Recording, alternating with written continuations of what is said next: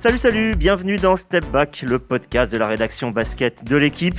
Une fois n'est pas coutume, nous allons parler Euroleague. Le Final Four est disputé ce week-end à Cologne. Les demi-finales ont lieu euh, ce vendredi. Elles opposent le CSKA Moscou à l'Anadolu FS Istanbul de Rodrigue Bobois et Adrien Moerman. Puis Milan au FC Barcelone avec euh, peut-être Léo Westermann.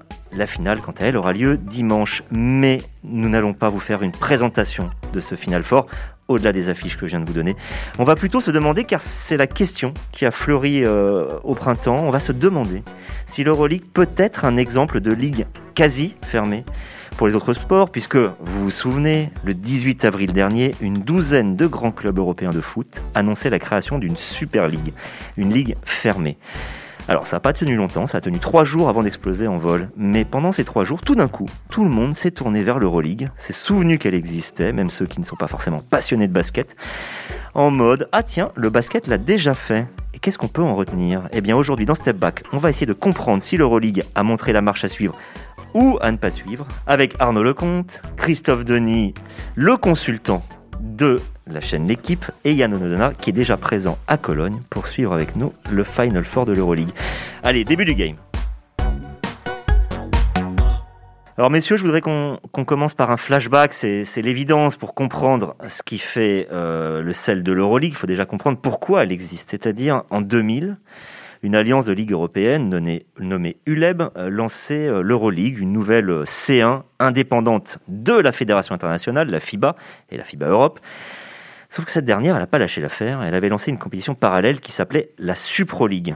En gros, la moitié des meilleurs clubs européens étaient dans l'une, l'autre moitié dans l'autre. Ça a duré un an et l'Euroleague a gagné. C'est l'instance privée qui désormais euh, gère la C1. Mais pourquoi il y avait eu ça? Ça, c'est une question qu'on peut se poser. Arnaud, est-ce que tu te souviens exactement les raisons de cette euh, scission entre euh, une ligue privée et la Fédération internationale? Oui, euh, je vais pas, je vais pas faire euh, trop long parce que c'était extrêmement complexe et il y avait des rebondissements euh, quasiment tous les mois entre le, printemps 2000 et le printemps et l'été 2001. ce qui simplement pour reprendre un peu l'historique, tu, évoquais Xavier le fait que c'est l'Euroleague qui était la, la Supro League s'était créée après l'Euroleague, mais en fait c'est l'inverse, c'est-à-dire que la fédération internationale qui organisait la Coupe des Champions euh, depuis 1958, euh, a décidé en 2000 de la moderniser et, de l'appeler Supro League en s'appuyant sur, euh, sur une, agence marketing qui centralisait les droits télévisés, qui s'appelait ISL. Et cette agence marketing donc avait garanti au club pas mal d'argent. En tout cas, c'était un peu révolutionnaire à l'époque. Mais euh, cette, euh, cette annonce de la FIBA euh, créait cette Supro League de changer le nom, bizarrement avec ce nom un petit peu, un petit peu bizarre et pas très, pas très adapté, pas très, pas, plaisait pas à grand monde. Eh bien, cette idée de la, de la FIBA a effectivement été battue en brèche par les gros clubs, notamment espagnols et italiens, qui étaient les plus puissants, les deux ligues les plus puissantes de l'époque. Et ils ont décidé de contre-attaquer et euh, n'étaient pas très contents de la manière dont la FIBA gérait euh, les cordons de la bourse, puisqu'on revient toujours à évidemment un élément euh, central qui, est qui est euh, l'avidité des grands clubs, donc l'argent, et ils estimaient qu'ils avaient, ils recevaient pas assez d'argent, que centraliser les droits télévisés, ça, revenait à partager quasiment à part égale euh, les, revenus des droits télévisés, euh, et ben ça les arrangeait pas parce qu'eux ils étaient susceptibles de gagner un peu plus d'argent en gérant leurs droits télévisés eux-mêmes, en négociant directement avec leur chaîne de télé. Donc ça n'avait pas plu du tout à ces clubs-là et à l'ULEB, donc l'Union des ligues européennes, qui avait décidé de contre-attaquer et de créer une compétition privée dénommée Euroleague, ce qui fait que pendant un an, il y a eu euh, une scission, euh, une division euh, entre les clubs qui étaient restés fidèles à la FIBA et donc à la nouvelle Supro League et les clubs qui étaient partis rejoindre cette entité un peu privée, l'Euroleague, l'ancêtre de l'Euroleague qu'on connaît aujourd'hui. Et cette scission a duré un an. Il y a eu une saison où il y a eu deux compétitions européennes d'égale valeur quasiment, avec une Supro League qui a été remportée à Paris-Bercy d'ailleurs au bout d'un Final Four euh, à l'époque par le Maccabi Tel Aviv et euh, une Euroleague première édition euh, qui s'était terminée sur une finale en cinq manches remportée par Kinder Bologne d'Antoine Rigaudot. Quasiment le même week-end, enfin c'était pas quasiment le même week-end, c'était le même week-end. La finale, le match 5 de l'Euroleague avait eu lieu le jeudi ou le mercredi ou le jeudi, et le, le Final Four de, de la Super Pro League avait eu lieu le vendredi et le dimanche à Paris-Bercy. Donc euh, c'était assez étonnant. Ça a duré donc euh, un an comme ça. Il y a eu un, un semblant de réunification euh, on avait trouvé un accord à un moment donné, on se partageait un petit peu l'organisation, l'administration d'une Euroleague réunifiée avec euh, la FIBA et, et donc l'ULEB qui se partageaient un peu tout ça. Et puis ça a duré quelques semaines jusqu'au moment où la société ISL, donc qui, garantissait euh, pas mal d'argent côté FIBA, eh bien la société ISL a fait faillite, ce qui fait que la FIBA était plus en mesure du tout euh, d'apporter euh, de l'argent à cette au, gâteau de, cette nouvelle compétition, de cette compétition réunifiée. Résultat des courses, l'Euroleague s'est retrouvé, l'Euroleague privé s'est retrouvé euh, seul à la barre avec le, soutien d'un gros sponsor qui s'appelle euh, Telefonica, qui était euh, le, France Télécom espagnol de l'époque. Et l'Euroleague a pu bah, eu la, a eu les coups des franches à ce moment-là. Et la FIBA n'était pas en mesure à ce moment-là non plus de, de, rivaliser entre guillemets et de, jouer son rôle. Et résultat, eh bien l'Euroleague est partie toute seule sur les, les grandes mers. Est-ce que est-ce que c'est quelque chose Est-ce que c'est quelque chose qu'on peut qui, ressemble au contexte actuel dans, dans le foot. Christophe, est-ce que tu retrouves des éléments? Il y a eu le mot qui a été prononcé, mmh. avidité, mmh, des grands clubs. Est-ce hein. que tu as l'impression que Manchester United et compagnie, euh, surtout Juventus de Turin ou Real Madrid d'aujourd'hui en foot, ça ressemble beaucoup à ce qu'il y avait à l'époque euh, en basket avec euh, les Pana, Virtus Bologne et autres? Bah, sur cette volonté d'innover sur le modèle économique, oui. Mais, mais la motivation de tous ces clubs-là, qui à un moment donné euh, se veulent être dissidents, euh, et, repose uniquement sur une situation financière. Et non pas sportive, de toute façon.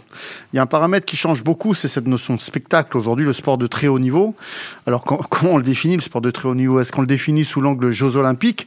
Et donc performance sportive euh, ou est-ce que c'est tout simplement ce, ce, ce, sport de club, cette compétition de club qui, euh, chaque semaine, quasiment tous les jours maintenant, euh, nous, nous, nous permet de, d'assister à un spectacle dit de très haut niveau. Donc voilà, mais c'est vrai que cette dimension spectacle, effectivement, nous rapproche systématiquement de, de, l'aspect financier du modèle économique. Voilà. Et les clubs sont aujourd'hui en pleine réflexion par rapport à ce modèle-là et comment on pourrait effectivement euh, générer encore un peu plus de, d'argent avec ce que l'on met en œuvre tous les jours. Ça, c'est le, le point commun, c'est-à-dire la, la volonté des clubs les plus puissants de jouer de leur euh, puissance, justement, de leur image, en disant, puisque c'est nous que les gens veulent voir, eh ben, eh ben, mettons-nous à l'antenne le plus souvent possible.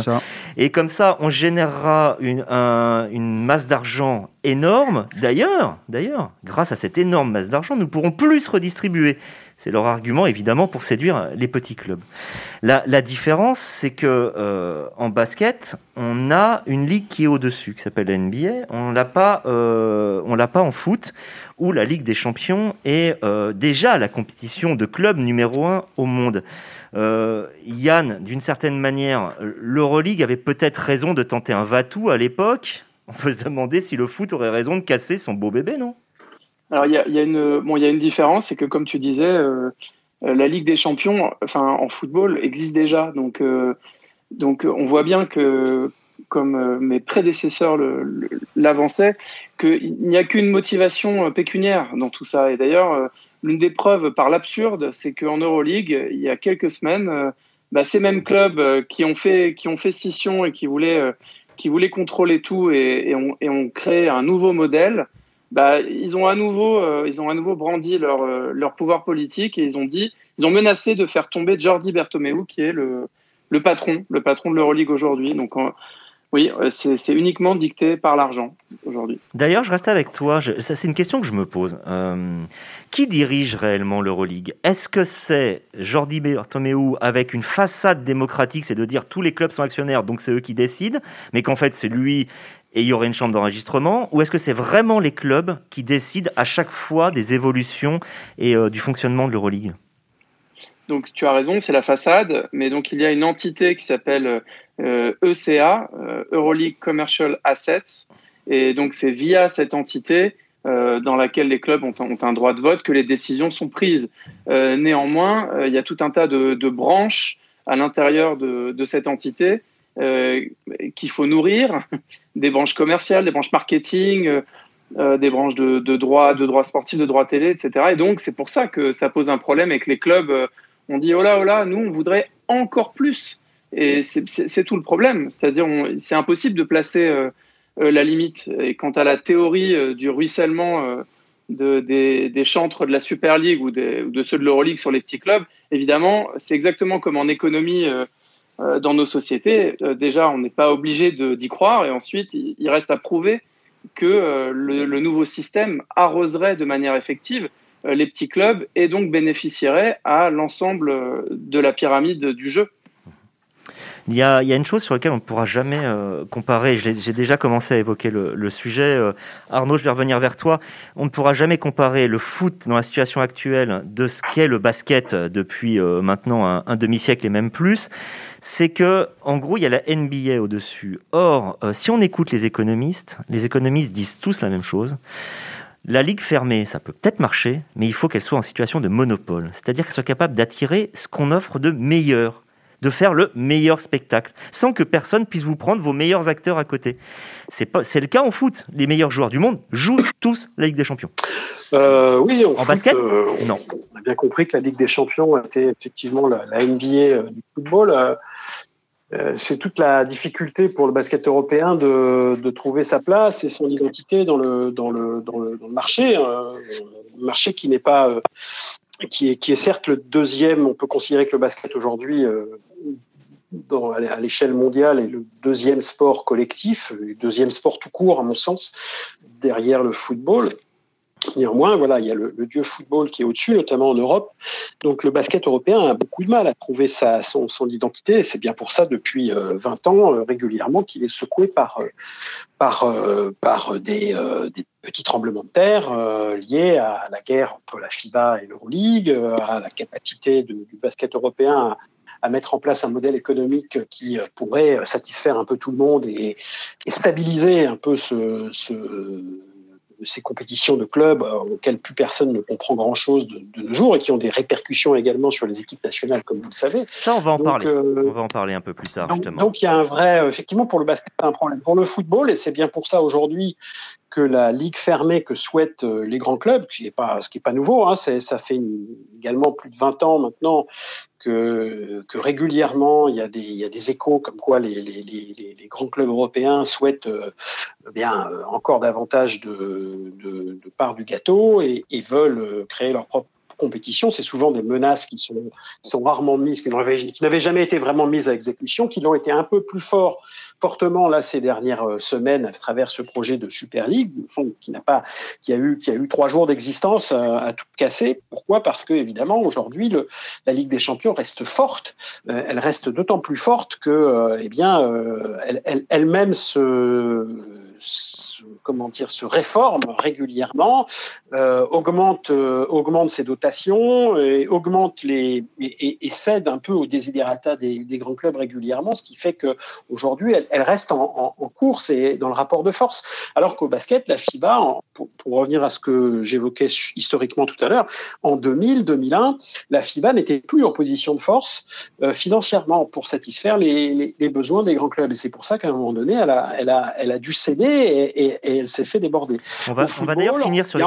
On va d'ailleurs finir sur les finances, je voudrais, parce qu'on aura l'aspect sportif aussi qui, a, qui est abordé. Sur les, sur les finances, il y a un truc qui me paraît extrêmement important, c'est l'histoire des droits télé. En NBA, on négocie les droits télé au niveau euh, fédéral, on va dire, au niveau national, de la côte est à la côte ouest. On va avoir un diffuseur euh, comme TNT ou ABC ou ESPN, ESPN. qui va disputer. Euh, en Europe, c'est pays par pays qu'on va négocier des droits de diffusion. Certains pays, il n'y a rien qui tombe parce que voilà, c'est pas la culture de payer des droits de télé. En France, on va en payer un peu, mais comme les clubs sont pas très puissants, on va pas payer grand chose. Résultat, il y a très peu de droits télé. Résultat, il y a peu d'argent. Résultat, on a des clubs déficitaires. Si la question c'était l'Euroleague est-elle un modèle à suivre, euh, je passe peut-être à toi, Yann, on va dire que non parce que tout simplement, elle ne génère pas assez d'argent et elle ne fait que des déficits, c'est ça, non?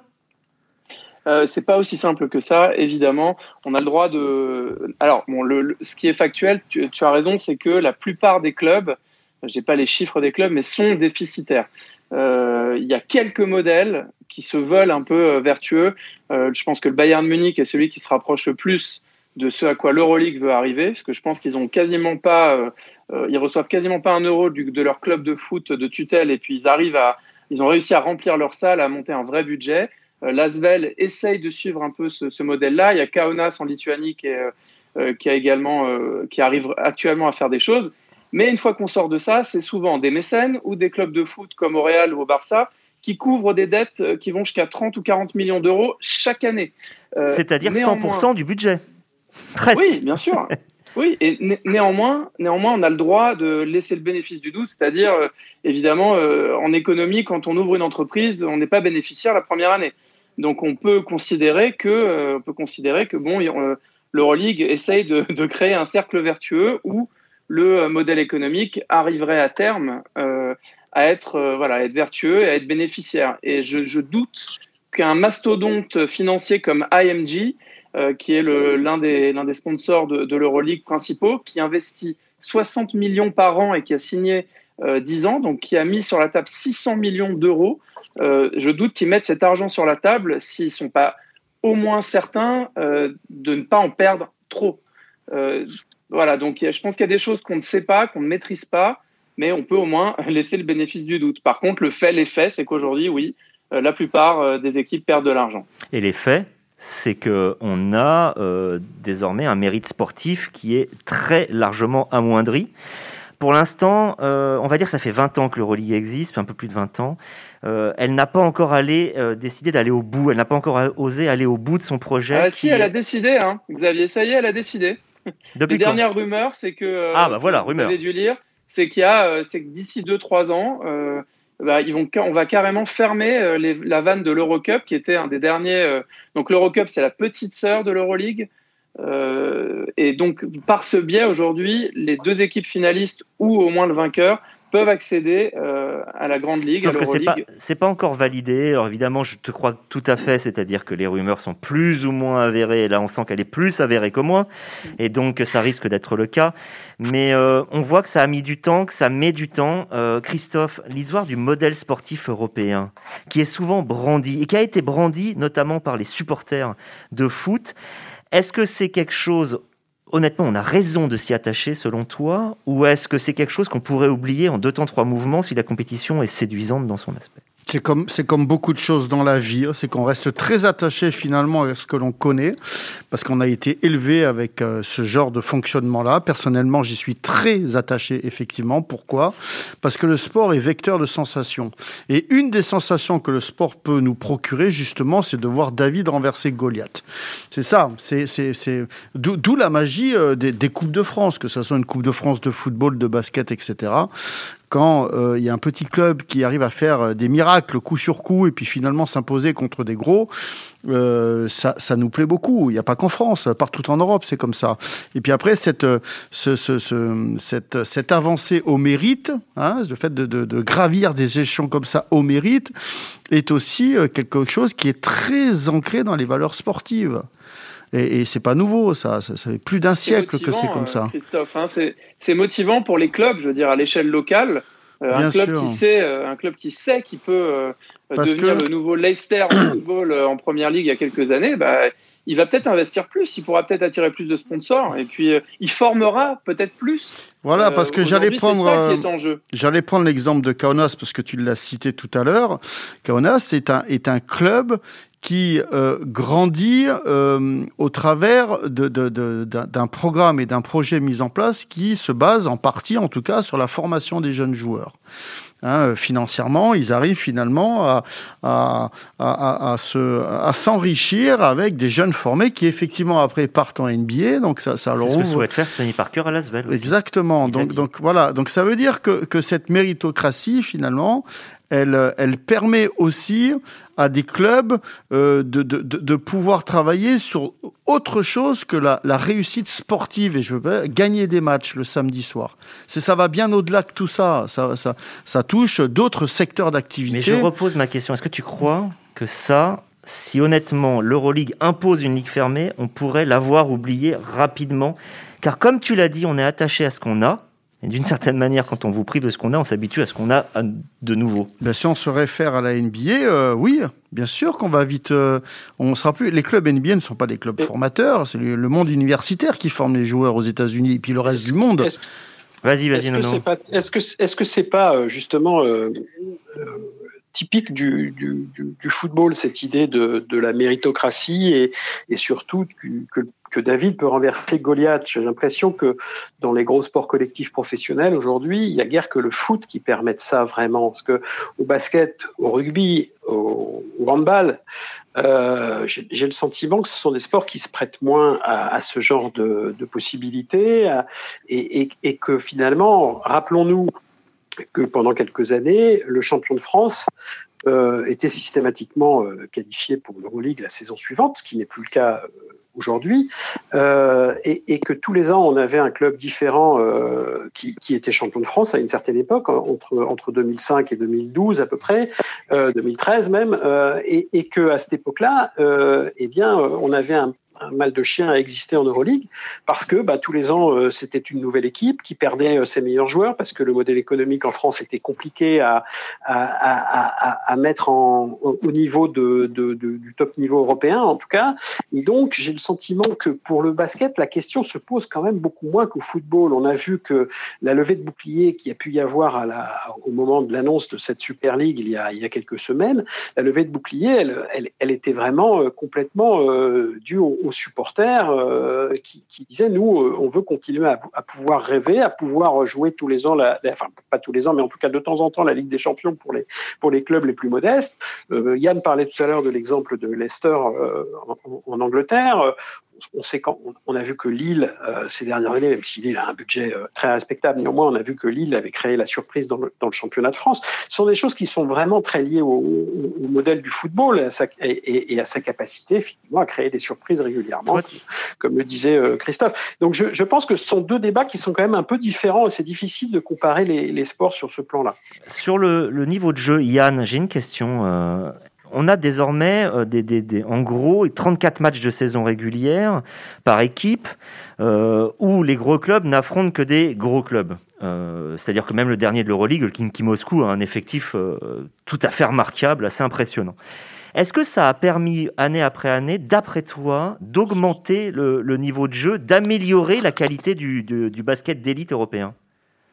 Une question euh, extrêmement difficile. Très voilà, délicate. Difficile. Très, très délicate. Ouais, oui, oui, il y, y, a plein de facteurs qui rentrent en ligne de compte.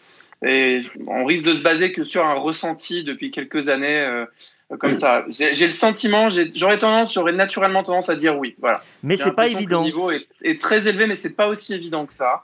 Euh, en revanche, là encore, si on en revient au factuel, euh, tous les joueurs veulent faire l'Euroleague, veulent jouer l'Euroleague. Tous les clubs veulent disputer l'Euroleague parce que euh, c'est clairement, c'est clairement une référence. Après, euh, voilà, il faut, faut discuter parce que c'est prestigieux.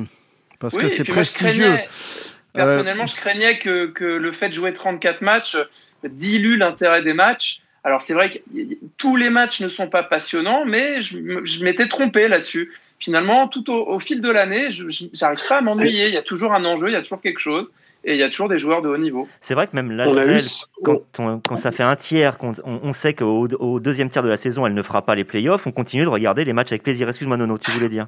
Non, non, juste pour, pour parler de l'Euroleague, euh, dont, dont, le Final Four a lieu euh, ce week-end, cette édition de l'Euroleague, franchement, c'est une des plus, euh, des plus denses qu'on ait connues euh, ces dernières années, euh, avec, on, on, je crois qu'il y a eu des, Yann, Yann a peut-être regardé ça de plus près que moi, mais il me semble qu'entre le, en saison régulière, entre la, la, première place et la, et la 8 ou 9, 10e place, oui. il y a eu très très peu de, de différence de victoire sur, sur les 34 matchs. Je crois que ça n'était jamais arrivé, en tout cas sur, sur un format à peu près comparable et avec un, un volume de match à peu près comparable. C'était pas du tout arrivé ces dernières années, ce qui veut dire qu'il y a une forme de densité de plus en plus euh, importante, que qu'une Asvel qui, qui jouait l'Euroleague là pour la deuxième année de suite seulement après, euh, après des années d'absence, cette Asvel alors certes, n'a pas été en position véritablement jusqu'au bout de, jouer les playoffs, mais elle n'en était pas si loin au final. Elle a quand même réussi à obtenir des, résultats euh, qu'on n'avait pas vus pour une équipe française depuis, depuis des années et des années. Et, et, on a vu qu'un Zénith Saint-Pétersbourg euh, aurait parfaitement pu se glisser, se faufiler jusqu'au Final Four ou, ou, le Bayern de Munich, qui sont des, des équipes qui n'ont absolument aucun passé euh, et qui n'ont pas, alors si ils ont, ils ont des budgets solides, hein, bien sûr, mais, mais ce ne sont pas des mastodontes. Donc, donc c'est bien la démonstration quand même. Je pense que quelque part, le, le niveau, euh, le niveau a progressé, j'en suis convaincu, ces, ces dernières années, malgré, malgré un fait marquant quand même sportivement, qui, qui est que les meilleurs joueurs européens, aujourd'hui, à quelques exceptions près, il y en a encore un petit peu quand même, mais les meilleurs joueurs européens ne jouent plus en Europe, ne jouent plus en Euroleague. Ils sont pour la, pour la très grande majorité d'entre eux en NBA. Tu, tu, pars sur un autre et, sujet, parce que moi, je, dans ce que tu viens de dire, il y a quelque chose qui est très intéressant, c'est que, enfin, Yann et toi, les deux, si je mélange les deux, on voit quand même que l'idée de la ligue fermée, euh, ça a l'intérêt, en gros, de créer l'attrait du championnat. Une densité. L'attrait du championnat avec des épisodes, avec des suivis. On scénarise, voilà. on scénarise ça, ça marche. le championnat. Alors, ça, Je pense qu'on est bien meilleur qu'avant. Mais, mais... Il y a un autre élément qui, à mon avis, est ouais. intéressant, fermé pour revenir à, aux sportifs c'est que regardez l'équipe d'Efes Anadolu qui va jouer la demi-finale demain contre le CSKA Moscou et qui avait disputé la finale contre le même CSKA Moscou il y a deux ans, sauf erreur de ma part, je crois qu'il y a eu un seul changement dans cette équipe. Ce qui veut dire que avec, à travers cette euh, garantie que vous avez de jouer tous les ans l'Euroleague, vous pouvez pour les grosses équipes hein, qui ont des budgets conséquents, bien entendu, vous pouvez essayer de conserver votre, euh, votre noyau, euh, et même plus que le noyau, là pour le coup, vous pouvez quasiment garder votre équipe au complet sur trois saisons. Ouais. Sur ça, trois saisons, parce que là, le, les ça, c'est le positif. C'est trois saisons de suite, ce qui est quand même extrêmement, euh, extrêmement compliqué dans, Mais le, il y a le, dans, négatif dans le basket actuel. Quoi. Voilà, donc je pense que ça, c'est un élément extrêmement intéressant. Euh, si, si je, je, peux ajouter euh, au débat, euh, c'est j'avais discuté il y a quelques mois avec un jeune serbe qui, qui a fait une, étude statistique sur les 20 dernières années qui s'appelle Dimitri Kursic et, qui a fait donc une étude sur, le jeu, sur les effectifs d'Euroleague. Il a constaté qu'il y avait une, une américanisation très très sensible des, effectifs en Euroleague. et donc, ce qui va avec ça, c'est il y a aussi, je pense, ces dernières années, une américanisation ou en tout cas un mimétisme dans le jeu qui est, euh, dans le basket qui est joué. Euh, donc je pense qu'on commence de plus en plus à mimer un peu euh, beaucoup de pick and roll, beaucoup de tirs à trois points, un peu on mime la NBA. Et je pense que c'est un danger potentiel. Voilà, un danger potentiel dans l'identification euh, des fans et, et, évidemment dans le basket disputé qui est peut-être moins moins purement tactique ou voilà que, que peut-être à une autre époque. Mais encore une fois, du ça, jeu. Mais c'est diffus. Et autre aspect diffus. négatif qu'il peut y avoir, c'est le fait que quand vous avez une entité privée qui n'est plus avec la FIBA, vous vous retrouvez, comme ça pourrait être demain le cas avec la Super League qui ne serait plus liée à l'UEFA, c'est que par exemple tout le domaine des équipes nationales, on peut se retrouver avec une non-libération des internationaux pour certaines compétitions. L'Euroleague a décidé de ne pas le faire, comme la NBA avait décidé de ne pas le faire. Finalement, elle ne fait que plagier la NBA. Elle dit, bon, vous mettez des fenêtres pendant la saison. Ouais, mais moi, ça m'intéresse pas. Je veux jouer mon Euroleague. Donc, on ne joue pas. Ce qui, on peut penser que c'est une erreur. Moi, je pense que c'est une énorme erreur. Ne serait-ce que pour la publicité que ça ferait à l'Euroleague, dont les joueurs seraient enfin leaders dans les équipes nationales, puisqu'il n'y aurait pas les joueurs NBA. Mais c'est un énorme risque, ça, quand même, euh, Christophe, quand même, c'est un énorme risque.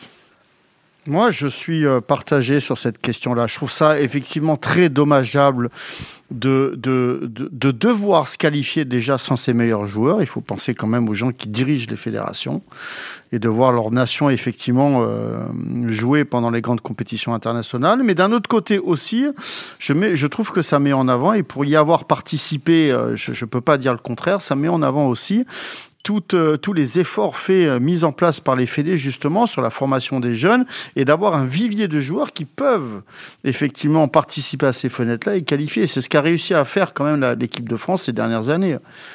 Je suis partagé. ouais, ok. J'ai du mal à, te suivre, même si je sais qu'on a déjà fait pas mal de débats sur le sur l'équipe de France et qu'on a trouvé un intérêt réel dans, dans, dans mhm. les campagnes.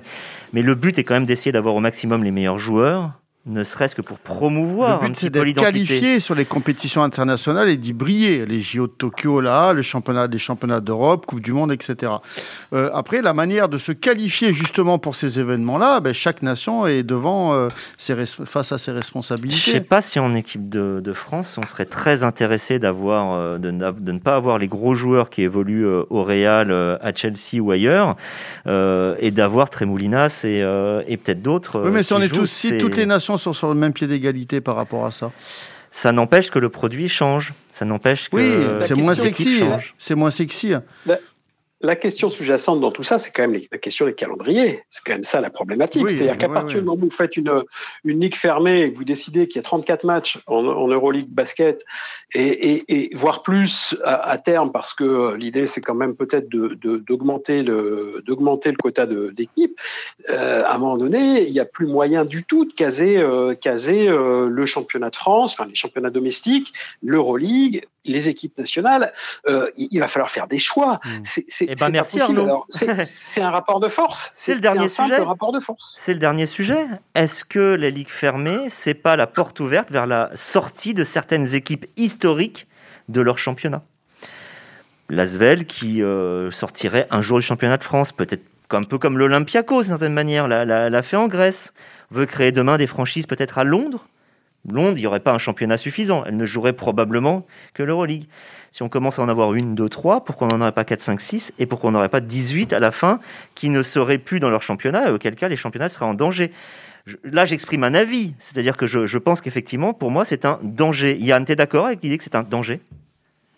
En tout cas, ce qui est sûr, c'est que c'est probablement ce, que, euh, ce dont l'Euroleague rêve en coulisses. Ils ne le diront jamais dans une conférence de presse, mais euh, c'est ce qu'ils espèrent. Puisque, Et la Super League aussi Oui, il y a des clubs qui, dans leur, euh, dans leur pays respectifs, sont tellement dominants que, que le championnat n'a presque plus d'intérêt pour eux.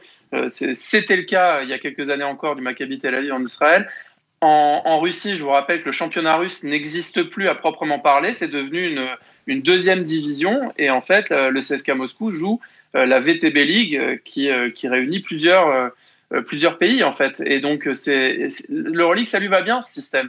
Et, c'est bien le danger que pointent les fédérations depuis quelques années. Jean-Pierre Suta, donc président de la Fédération française, euh, pour en avoir parlé je ne sais pas combien de fois avec lui, il disait régulièrement, il disait très souvent, bon, bah alors si, si le basket est entre les mains de quelques-uns euh, qui ne pensent qu'à leurs intérêts privés, qui, qui décident des règles, bah, ils vont jouer demain avec un ballon carré, ou alors ils vont... Euh, voilà, ils décident. Et il disait, en fait, tout ce qu'ils veulent, c'est tuer... tuer les championnats, les championnats nationaux. Après, économiquement, pardon, pardon, pardon, je t'ai coupé. Vas-y, vas-y, Christophe. Je disais, économiquement, c'est un danger pour les clubs aussi. Parce que si, si le premier sujet qu'on a abordé, c'était euh, le modèle économique et le fait effectivement de faire rentrer de l'argent dans les caisses pour les clubs, euh, de se priver aussi de recettes, ne serait-ce que sur les matchs à, domicile, dans le cadre du championnat, hein, euh, serait un manque à gagner aussi pour les clubs.